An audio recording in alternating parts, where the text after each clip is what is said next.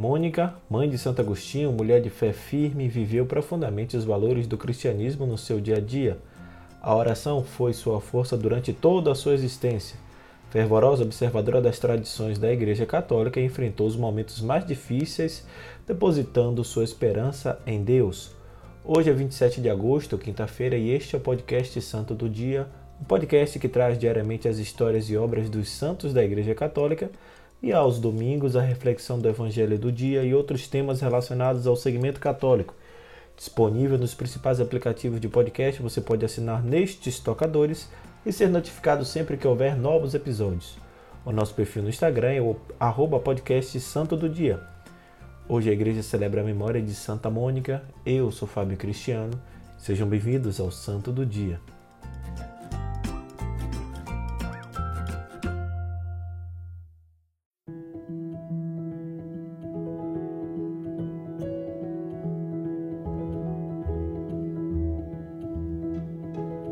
Mônica nasceu em Tagaste, atual Argélia, na África, no ano 332, no seio de uma família cristã. Desde muito cedo dedicou sua vida a ajudar os pobres que visitava com frequência, levando o conforto por meio da palavra de Deus. Teve uma vida muito difícil. O marido era um jovem pagão muito rude de nome Patrício que a maltratava. Mônica suportou tudo em silêncio e mansidão. Encontrava o consolo nas orações que elevava a Cristo e à Virgem Maria pela conversão do esposo. E Deus recompensou sua dedicação, pois ela pôde assistir ao batismo do marido que se converteu sinceramente um ano antes de morrer. Tiveram dois filhos, Agostinho e Navírio, e uma filha, Perpétua, que se tornou religiosa. Porém, Agostinho foi sua grande preocupação, motivo de amarguras e muitas lágrimas. Mesmo dando bons conselhos e educando o filho nos princípios da religião cristã, a vivacidade, inconstância e o espírito de insubordinação de Agostinho fizeram que a sábia mãe adiasse seu batismo com receio de que ele profanasse o sacramento.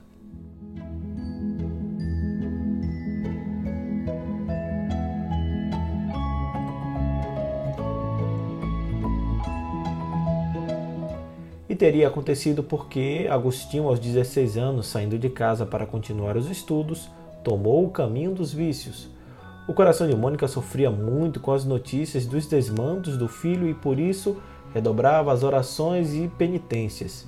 Certa vez ela foi pedir os conselhos do bispo, que a consolou, dizendo: Continue a rezar, pois é impossível que se perca um filho de tantas lágrimas.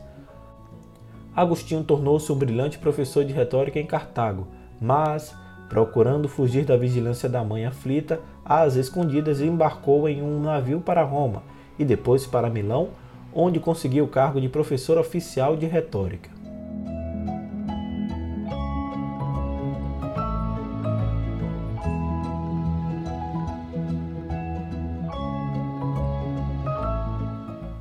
Mônica, desejando a todo custo ver a recuperação do filho, viajou também para Milão, onde aos poucos terminou o seu sofrimento.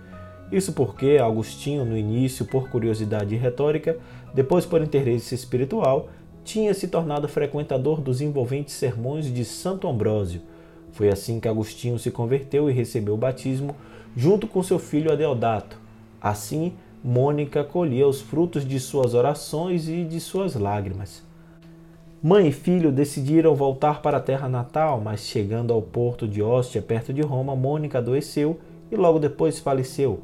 Era 27 de agosto de 387 e ela tinha 56 anos.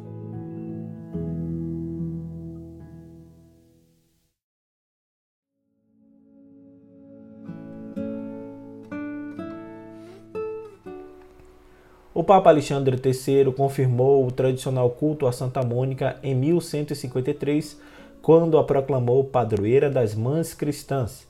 A sua festa deve ser celebrada no mesmo dia em que morreu. O seu corpo, venerado durante séculos na igreja de Santa Áurea, em Ostia, em 1430 foi transladado para Roma e depositado na igreja de Santo Agostinho. Mônica costumava dizer com frequência que nada está longe de Deus. Santa Mônica, rogai por nós.